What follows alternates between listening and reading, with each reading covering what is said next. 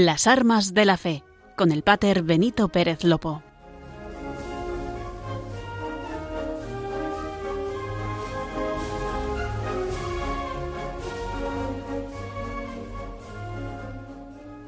Muy buenas noches a todos los oyentes de Radio María. Comenzamos una nueva edición del programa de las armas de la fe. En la radio de la Virgen, cada 15 días, podemos acercarnos un ratillo a la realidad y también a la pastoral del Arzobispado Castrense de España. Un viernes más me acompaña María Esteban. Son ya muchos los programas.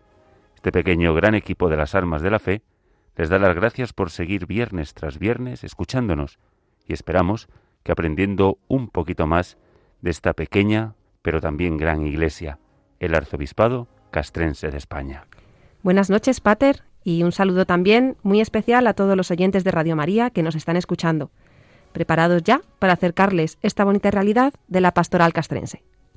Pero este pequeño equipo tiene también una gran ayuda, y así desde los controles, haciendo posible que ustedes nos escuchen con total claridad, esta noche nos acompaña Javi Esquina.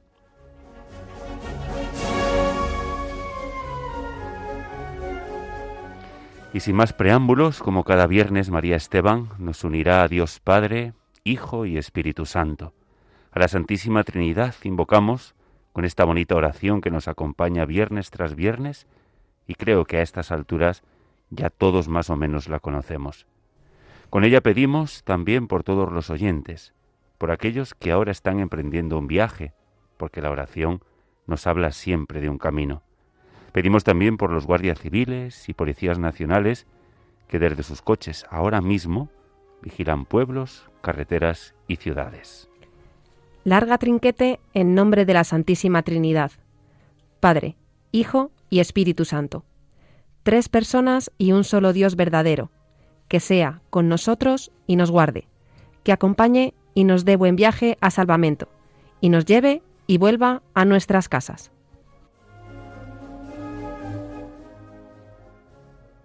En nuestro último programa, en el mes de mayo, les hablamos de Lourdes, del encuentro militar internacional y de la experiencia de varios peregrinos y sacerdotes. Pudimos disfrutar con sus experiencias y todos, aquí en los estudios y ahí en sus hogares, pudimos emocionarnos con sus testimonios. Hoy daremos un giro completo.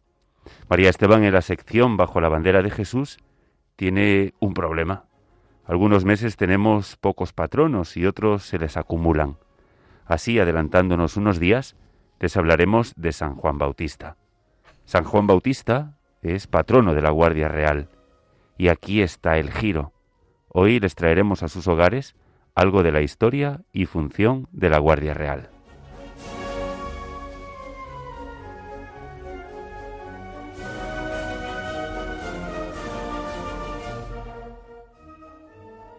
Solo nos queda decirles que nos pueden seguir a través de la radio, pero también en la página web de radiomaria.es.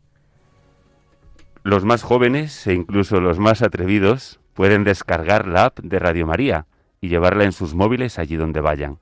Así no nos perdemos ninguno de los programas ni nada de esta programación tan variada y tan rica que tiene la Radio de la Virgen.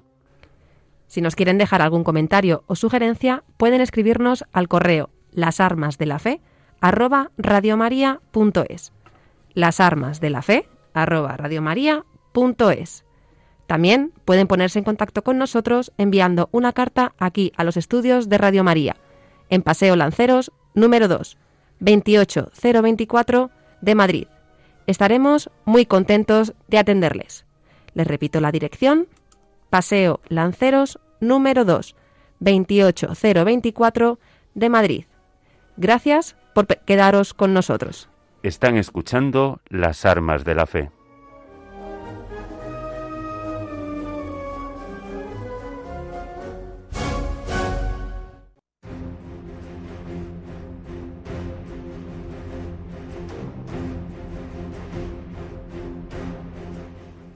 El arzobispado castrense ayer y hoy.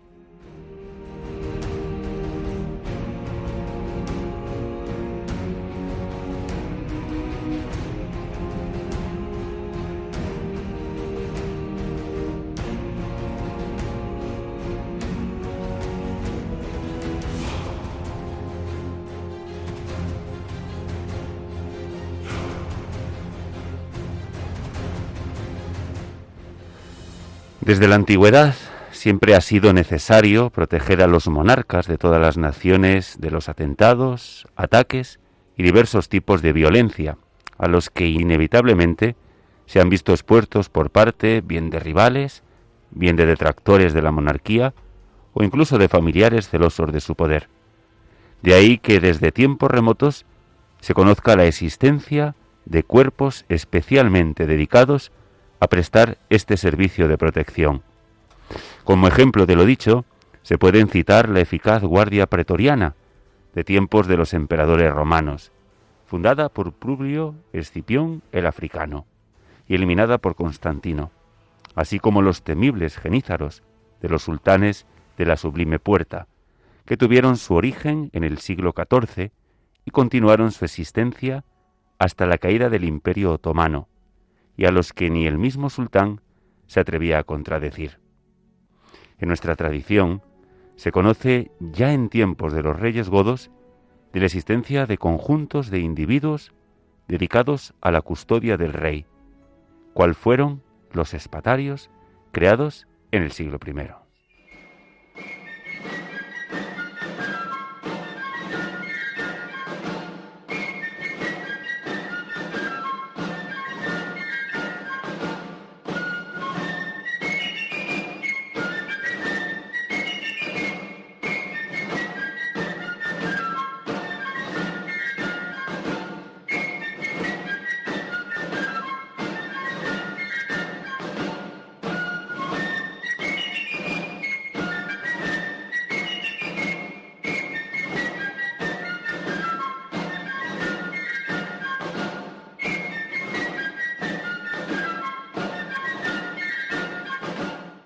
Es por tanto una realidad que desde que existen casas reales, la necesidad de proteger a sus miembros ha sido fundamental para asegurar su continuidad en el trono, en especial en épocas más convulsas de la historia. Mientras que en Reino Unido la Guardia Real de Isabel II tiene más visibilidad gracias al famoso cambio de guardia que cada día en el Palacio de Buckingham sus efectivos coreografían ante los flashes de los visitantes, en nuestro país su labor pasa más desapercibida. Quizá tenga mucho que ver la poca cultura de defensa que los enemigos de España poco a poco fueron minando.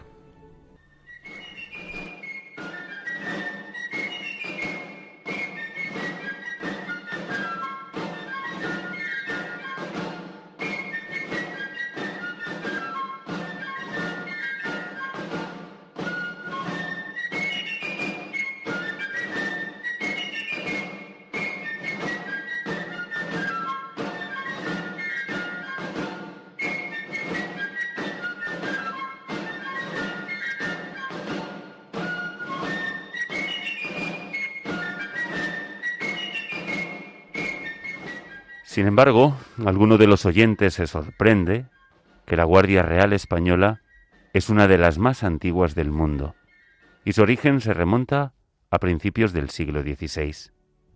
En la actualidad, la forman unos 1.500 efectivos procedentes de las diferentes unidades de las Fuerzas Armadas. Así los cuadros de mando proceden del Ejército de Tierra, de la Armada, del Ejército del Aire y también de los cuerpos comunes de las Fuerzas Armadas. El personal de tropa está constituido por militares profesionales de tropa y marinería de los ejércitos y de la Armada.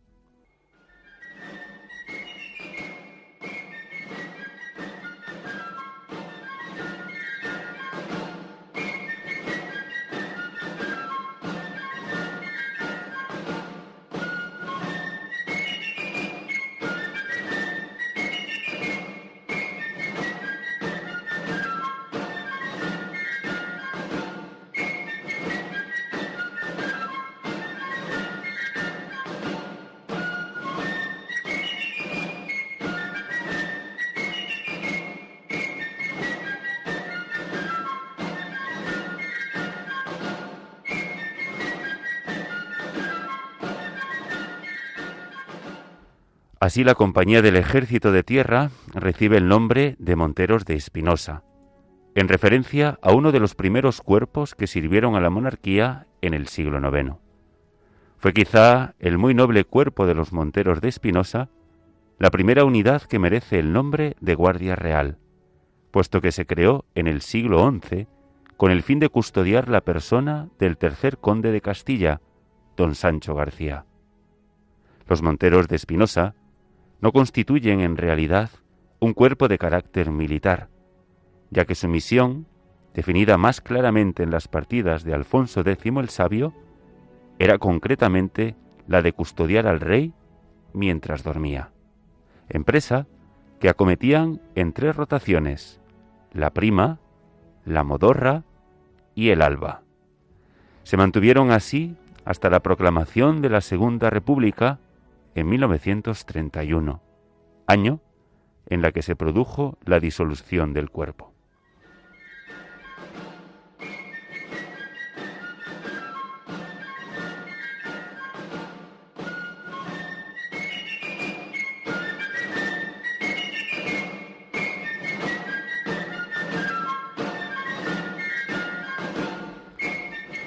Visto el ejército, ahora nos acercamos a la compañía de la Armada. Esta se llama Mar Océano, en honor a aquellos nobles tercios que combatieron en el siglo XVI por tierra y por mar.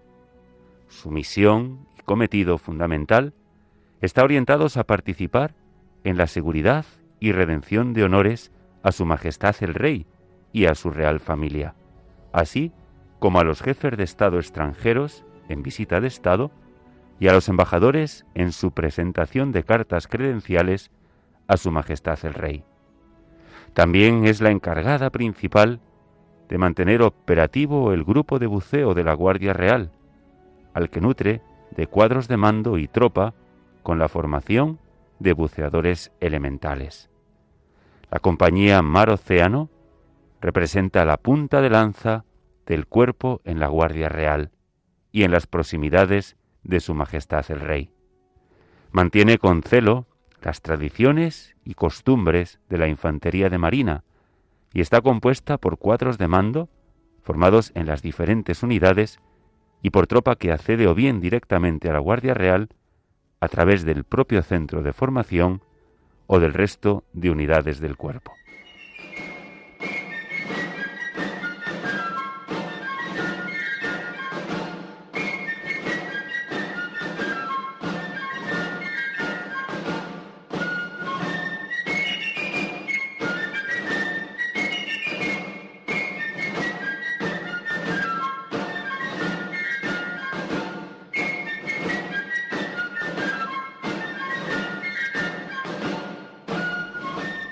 Finalmente, la representación del ejército del aire es quizá la más conocida y lleva por nombre Escuadrilla Plus Ultra, en recuerdo a la gesta de la aviación española en 1926, cuando tres aviadores españoles realizaron con éxito total la primera travesía transatlántica desde Palos de la Frontera hasta Buenos Aires.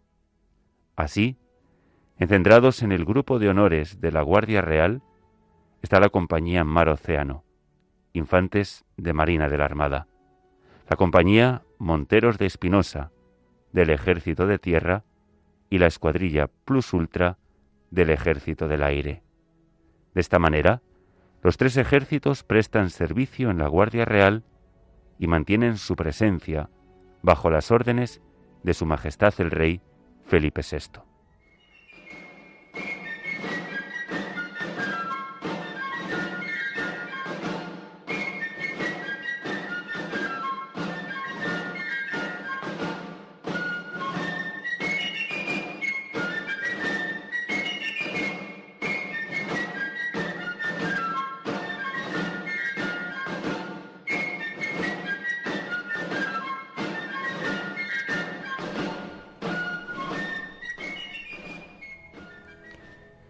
También pertenece a este cuerpo personal civil, que conforman, por ejemplo, el grupo logístico, el de apoyo o la unidad de música, encargada de darle toda la pompa a recepciones y tantos otros eventos de alto nivel que componen la agenda de los monarcas. Aunque sus obligaciones impiden a los músicos tener mucho contacto con los ciudadanos, lo cierto es que esta banda es una de las más reconocidas de Europa y tienen una amplia producción discográfica en la que destacan títulos como Nueva Antología de la Música Militar, Concierto de Música Militar, Soldados para la Paz, Relevo en Palacio y Recuerdo Musical de España, entre otros.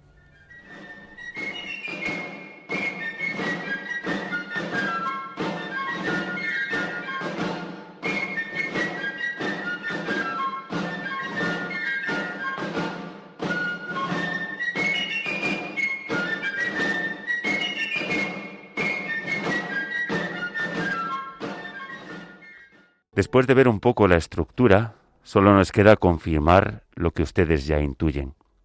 La función principal de la Guardia Real es la de garantizar la seguridad de la familia real, tal y como se establece en el Real Decreto de 1988.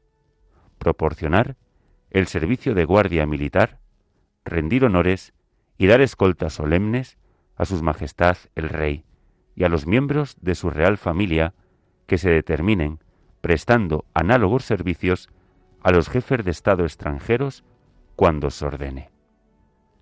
Que sea lo principal no significa que sea lo único.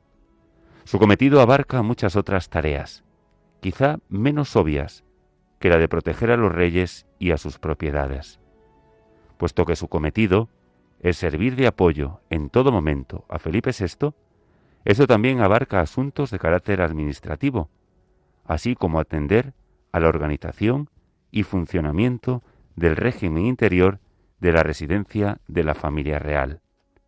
Además, deben también proporcionar el apoyo necesario en cuanto a asistencia sanitaria.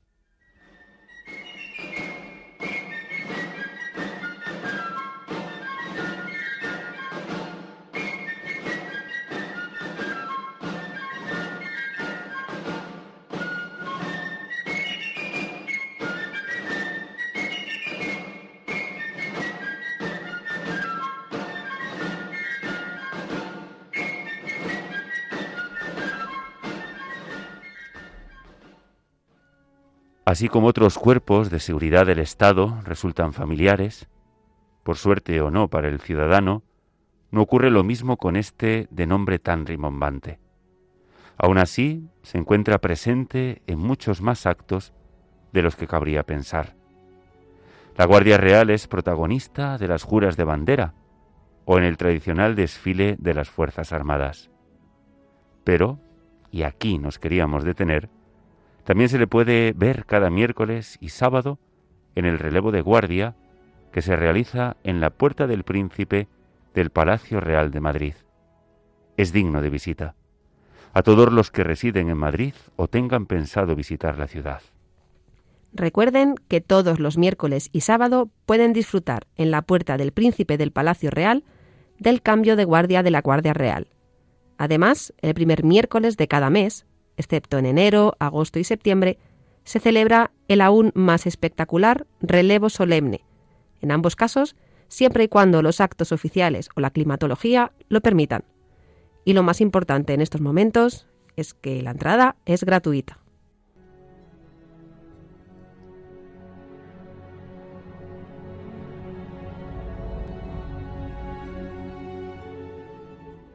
Pero ¿En qué consiste ese cambio de guardia?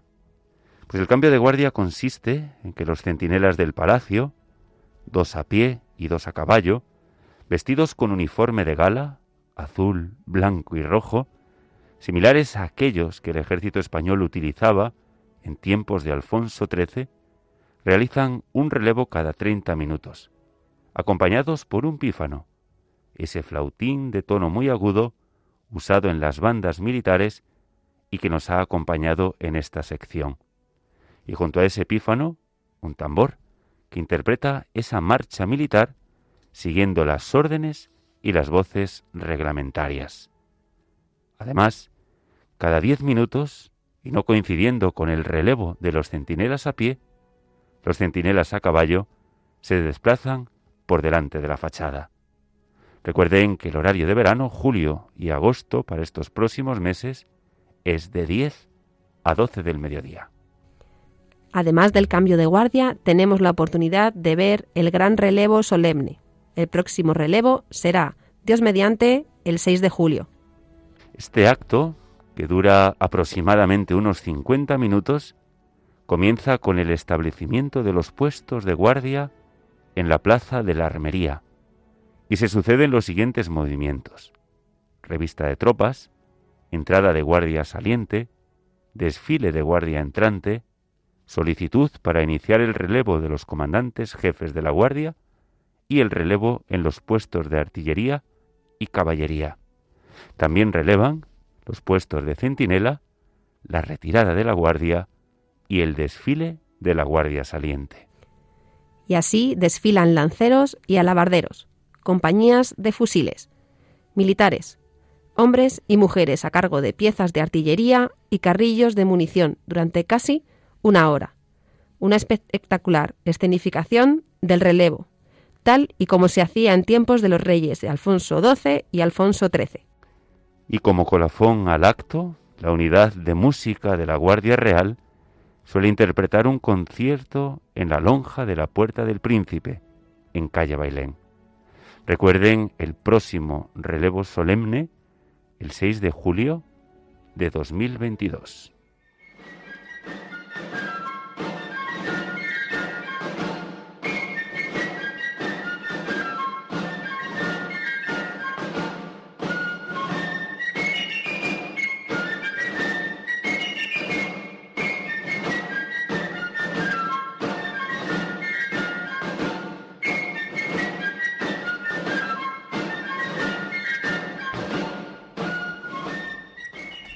Pero no todos son actos, y aquí también le queríamos dedicar un minuto muy especial a la Guardia Real.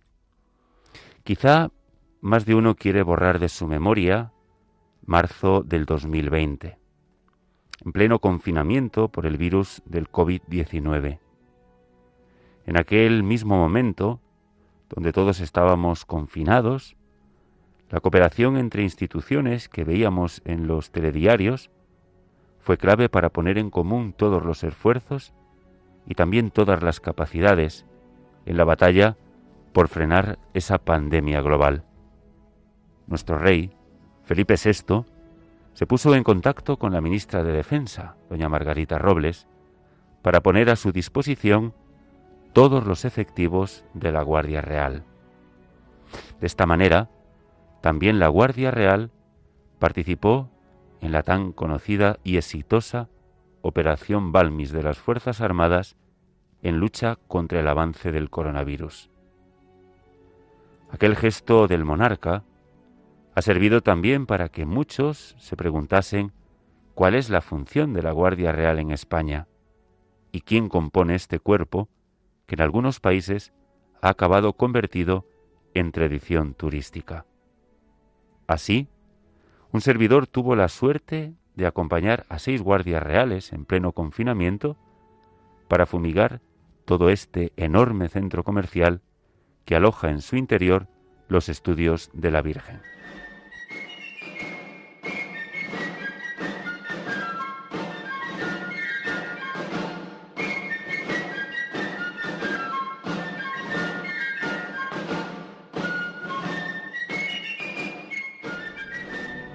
La amplitud de funciones y competencias de este cuerpo hace que resulte especialmente útil en una situación de emergencia como los que todos por desgracia vivimos, donde se precisa cubrir necesidades logísticas, sanitarias y de coordinación.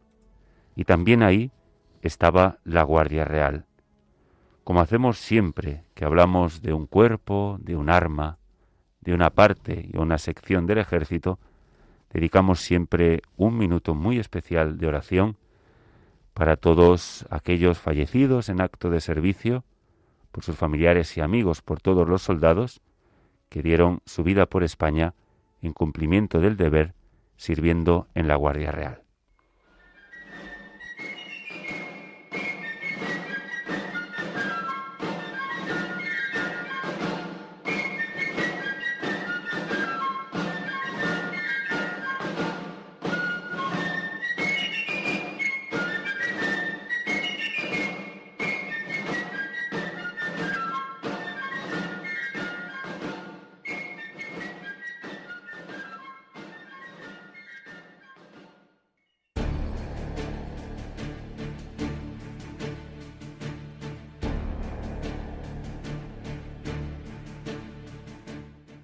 Capellanes al servicio de las Fuerzas Armadas.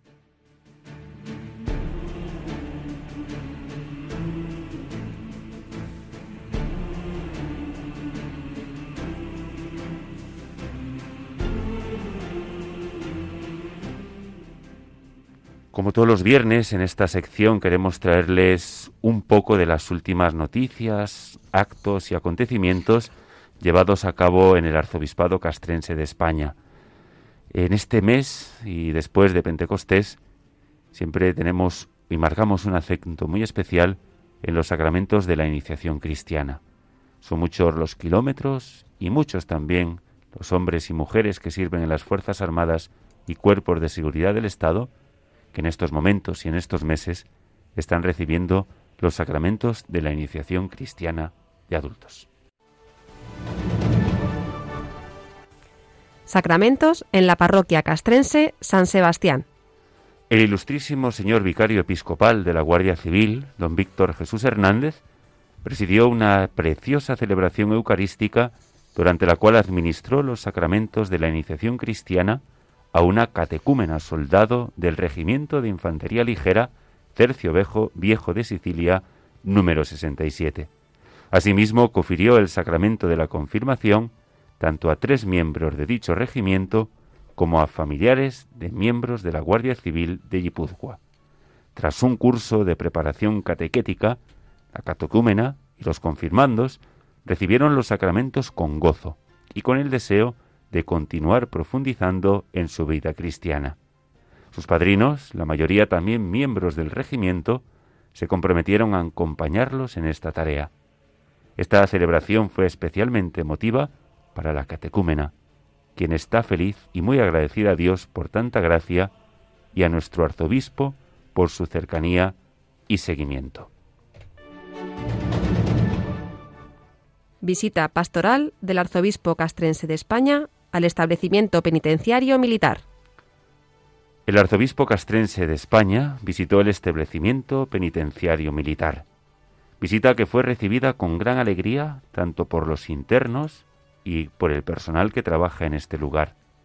La visita estuvo presidida por la acogida y saludo de los jefes de área al arzobispo, al que acompañaba el vicario episcopal de defensa, don Francisco Javier de la Vega. Así el arzobispo pudo visitar las instalaciones del establecimiento, pabellones, capilla, sala de visitas, sección de internos, zona educativa, talleres, gimnasio, biblioteca, comedores y el patio. Al terminar esta visita, el señor arzobispo tuvo un diálogo fraterno en el salón de actos con todo el personal interno y personal destinado en este lugar, espacio en el que se compartieron experiencias y también vivencias pastorales. Visita del arzobispo castrense de España a Melilla. Durante su estancia en Melilla, el arzobispo mantuvo diversas reuniones con las diferentes instituciones que comprenden la comunidad castrense en Melilla. En este primer encuentro, celebrado en la propia iglesia castrense, mantuvo diversas conversaciones con las instituciones que conforman esta parcela del pueblo de Dios, donde pudieron mostrarles la realidad de su trabajo, tanto por parte de la cofradía castrense, de nuestro Padre Jesús humillado y María Santísima de la Piedad, como también por las asociaciones de damas. A esta reunión se sumaron los miembros y voluntarios de Cáritas Parroquial Castrense Melilla, donde le explicaron la acción caritativa que realizan todos desde esta entidad.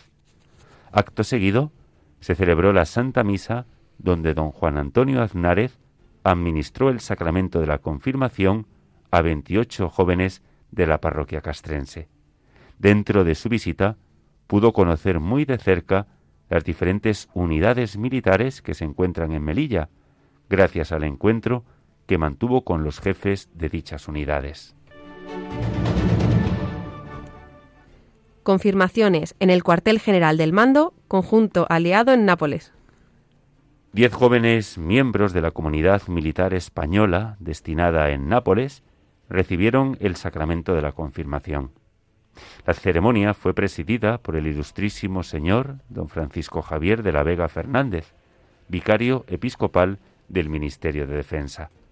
Tras completar su periodo de preparación, los jóvenes recibieron el sacramento en una ceremonia en la que también participaron los capellanes, don Ángel Díez Bustos y don Francisco Javier Boada González, que compaginan sus estudios de doctorado en Roma con su apoyo al contingente militar nacional destinado en Nápoles. También allí, gracias a la labor de estos dos compañeros y hermanos, el personal militar destinado en esa zona de Italia recibe su asistencia religiosa en español, lo que contribuye además a la cohesión de la comunidad española. Confirmaciones en la Escuela Nacional de Policía de Ávila. El señor arzobispo castrense administró el sacramento de la confirmación el pasado domingo, día 29 de mayo, en el Centro de Formación de Ávila a varios alumnos que han recibido anteriormente las catequesis. Fueron un total de 128 los que recibieron el sacramento. Resultó una celebración solemne, a la cual asistieron varios familiares, amigos y compañeros de promoción de los confirmandos, y también el personal del centro, que suele asistir a misa los domingos y que en este día tan especial quisieron acompañar a los nuevos confirmandos. Ha sido un día festivo en la Academia de Ávila, donde pudieron celebrar un acontecimiento importante para la fe todos los presentes. Esta fe que para muchos quedaba lejana y que con este motivo se ha hecho más presente. Siempre, siempre hay motivos para la esperanza.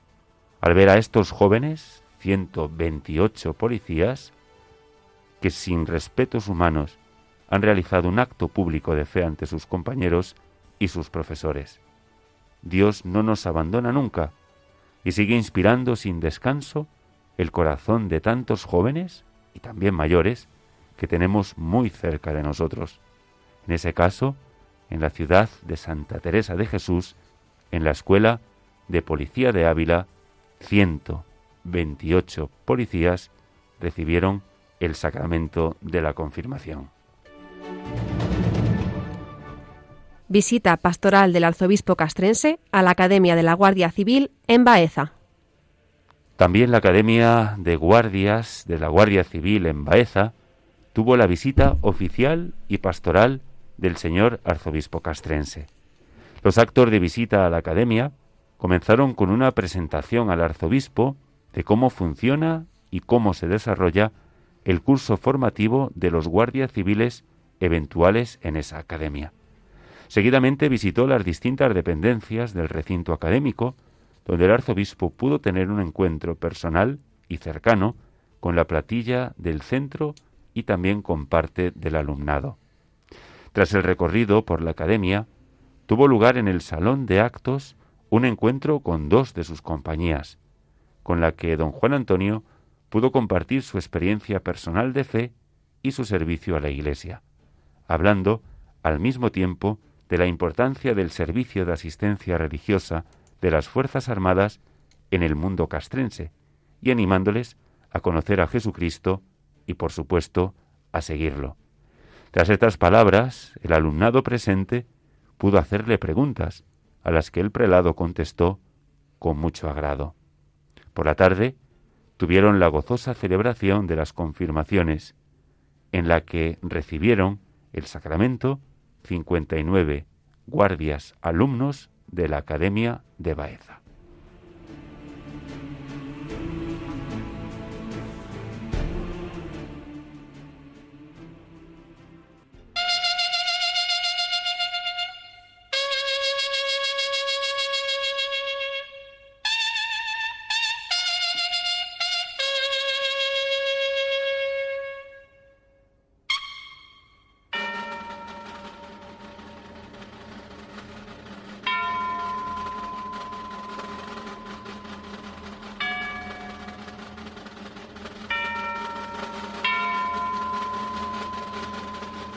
Bajo la bandera de Jesús.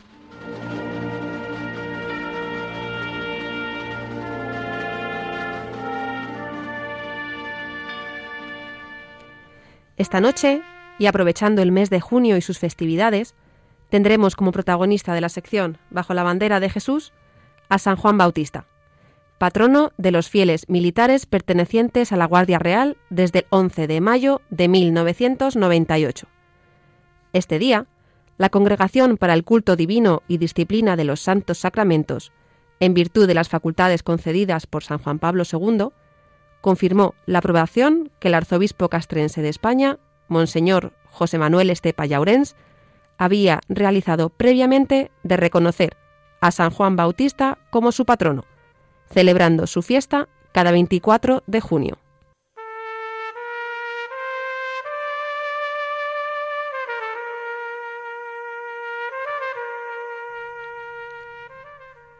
De San Juan Bautista Jesús dijo, Entre los nacidos de mujer no hay ninguno mayor que Juan Bautista.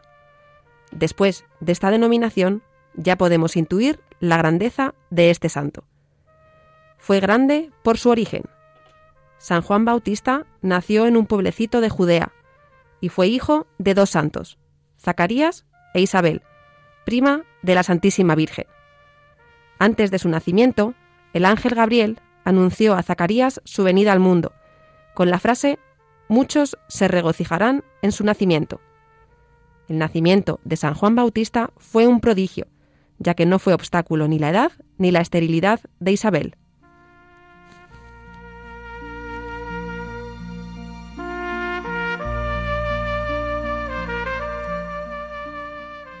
También fue grande por su nacimiento, solo celebramos tres fechas de nacimiento en el santoral, el de Jesús en la Navidad, el de María en su Natividad y el de Juan Bautista. Juan vino para preparar y alumbrar los caminos del Señor. Por esto, la Iglesia celebra su nacimiento y no su muerte, como sí ocurre con el resto de santos. Jesús le asistió incluso antes de nacer, por la visita que hizo la Virgen a la madre de Juan, Isabel y con su presencia le santificó, porque dice el Evangelio que saltó de alegría en su vientre.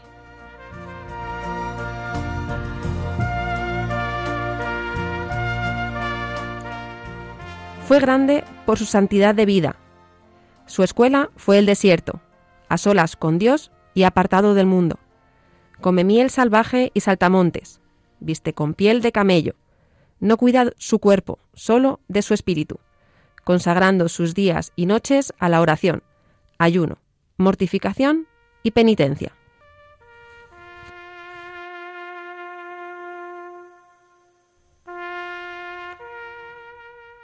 Llevó a cabo una gran misión, la misión más importante. Fue el precursor del Mesías. Juan el Bautista anuncia a Cristo no solo con palabras, como los otros profetas, sino especialmente con una vida parecida a la de Jesús. Hasta los 30 años vive una vida calmada y oculta. A esta edad comenzó a predicar, y lo hacía de acuerdo con su vida con anuncios como estos. Haced penitencia, convertíos, creed en el Evangelio. Está para venir otro más poderoso que yo, al cual yo no soy digno de desatar la correa de su calzado.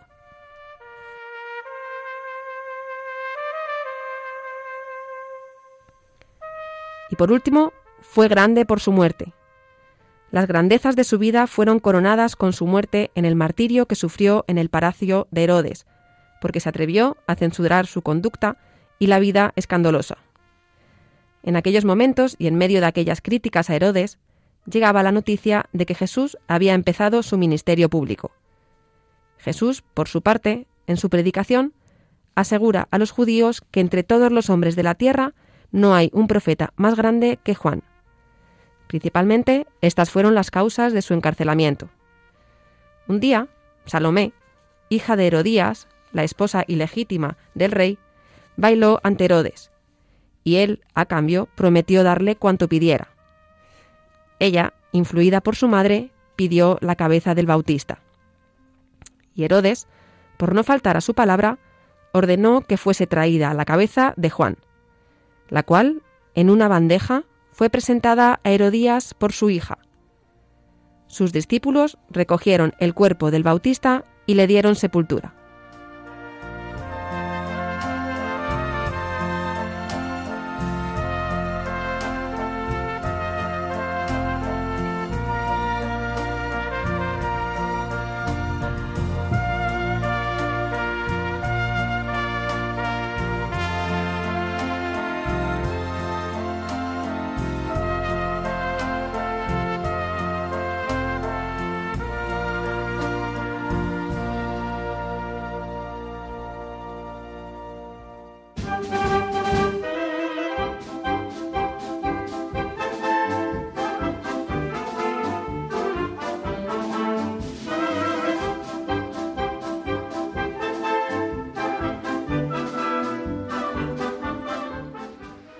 Suena ya, queridos oyentes, la sintonía que nos recuerda el final de nuestro programa.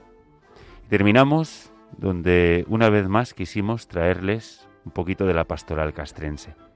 Una pastoral que anuncia a Jesucristo, a los centinelas de la paz, a los artesanos, a los constructores, como le gustaba llamar a San Juan Pablo II y como actualmente le llama el Papa Francisco. Hoy quisimos ofrecerles, aunque un poco de historia, pero es la historia la que fue forjando el alma y el espíritu de la Guardia Real. Unidad que está al servicio de Su Majestad el Rey, Felipe VI, y de toda la familia real. Será en otra ocasión cuando les hablemos del Cristo de los Alabarderos, porque así se conoce popularmente la Real Congregación del Santísimo Cristo de la Fe, Cristo de los Alabarderos y María Inmaculada, Reina de los Ángeles y es que esta congregación, con sede en el Arzobispado Castrense de España, está muy, pero que muy ligada a la Guardia Real. Corría el año de 1753, cuando la congregación invitó a los oficiales de la Guardia Real para aportar y alumbrar al Cristo, hecho por el cual recibió popularmente el nombre de Cristo de los Alabarderos, ya que era precisamente el cuerpo de alabarderos el encargado de la procesión. Después pudimos ver la notable asistencia y pastoral de nuestro arzobispo castrense a lo largo de estas últimas semanas desde nuestro último programa. Son muchos los kilómetros que lleva nuestro recién nombrado arzobispo castrense ya por el territorio nacional, visitando a todas y cada una de las unidades para conocer también la realidad, pero sobre todo para tener ese encuentro personal con todos los hombres y mujeres que sirven a las Fuerzas Armadas, Guardia Civil y Policía Nacional. En estos momentos son muchos los jóvenes que se acercan también al sacramento de la confirmación, gracias a la asistencia religiosa de las Fuerzas Armadas. Lo decimos siempre, pero lo repetimos en esta ocasión es el derecho del militar creyente a ser asistido. Y ahí esta iglesia peregrina del arzobispado castrense, una diócesis personal al servicio de los hombres y mujeres de las Fuerzas Armadas que salen al encuentro de aquellos que en su juventud y en su adolescencia, pues por unos motivos y por otros, no supieron o no pudieron acercarse. María Esteban nos habló en la sección Bajo la bandera de Jesús de San Juan Bautista. Nos hemos adelantado un poquito a la celebración litúrgica, pero es patrono de los fieles militares que pertenecen a la Guardia Real y lo es desde el 11 de mayo de 1998. San Juan Bautista es patrono de una unidad conjunta, una unidad que reúne y que une, reúne y une a los ejércitos, armada y a los cuerpos y con ello los sentimientos y las capacidades. Y al reunir, podemos decir que también se dan cita todos los santos patronos con una misma y con una única vocación, la de proteger a los soldados de España. En cada advocación que le regalamos en Bajo la bandera de Jesús, se eleva una oración, una plegaria y una petición. Y lo hacen al mejor servicio, a no sentir la debilidad ni la fatiga. El sacrificio y la entrega de un soldado es su deber moral, que se encierra en la intimidad. Y es ahí cuando el soldado comparte con su soledad, mirando al cielo de sol o estrellas, de nieblas o borrascas, de esperanza siempre al margen de los acontecimientos. Por eso el soldado reza y por eso el soldado es creyente. El que no sepa rezar, vaya por esos mares, verá cómo lo aprende sin enseñárselo a nadie. Así reza un famoso y popular dicho en la Armada Española. El próximo 24 de junio volverán a sonar las salvas de ordenanza y el himno nacional, honores a nuestra bandera en el patio de armas del cuartel del rey. Ahí se junta el presente y la añoranza, algo de melancolía y también permanente recuerdo de ver cómo pasa el tiempo, cómo se pasa la vida, cómo unos se van mientras otros esperan y otros llegan. Es la esperanza de que ver que todo se renueva, pero permanece. Todo avanza, pero hay un momento para detenerse y mirar la obra del Espíritu, la que siempre queda. Volverán a sonar en el histórico rincón del Pardo, en el patio de armas, el toque de oración, que es siempre la mirada valiente que se enfrenta con el deber del pasado, el deber del respeto a los que allí, en el Pardo y en la Guardia Real, han dejado alma, corazón, ilusiones, lo mejor de cada uno, allí entregado por amor a España. Y sonarán los himnos, el canto duro de los corazones, que en una única voz se presta al futuro tal y como fue el pasado. Lealtad, disciplina y servicio.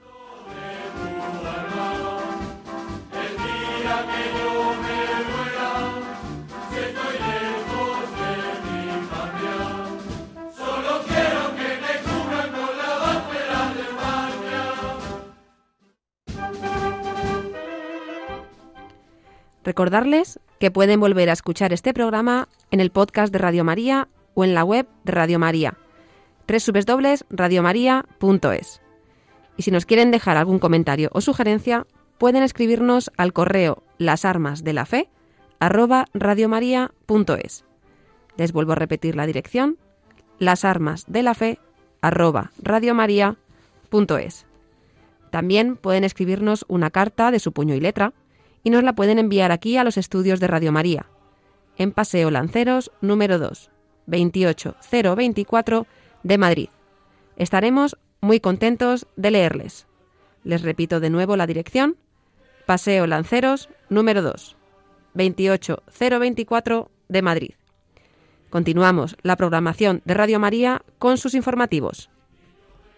Nosotros nos volveremos a escuchar el próximo viernes 24 de junio a las 9 de la tarde, las 8 en Canarias.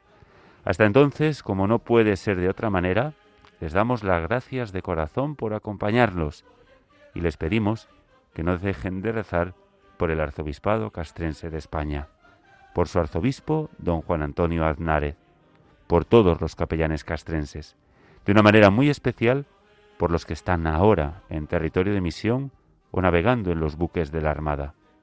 Recen por los oyentes y por todos los centinelas de la paz, por los seminaristas del Seminario Castrense San Juan Pablo II y, como siempre lo hacen, por María Esteban, su familia y por un servidor. Recuerden el próximo programa, si Dios quiere, el viernes 24 de junio a las 9 de la noche, 8 en Canarias. Que Dios les bendiga.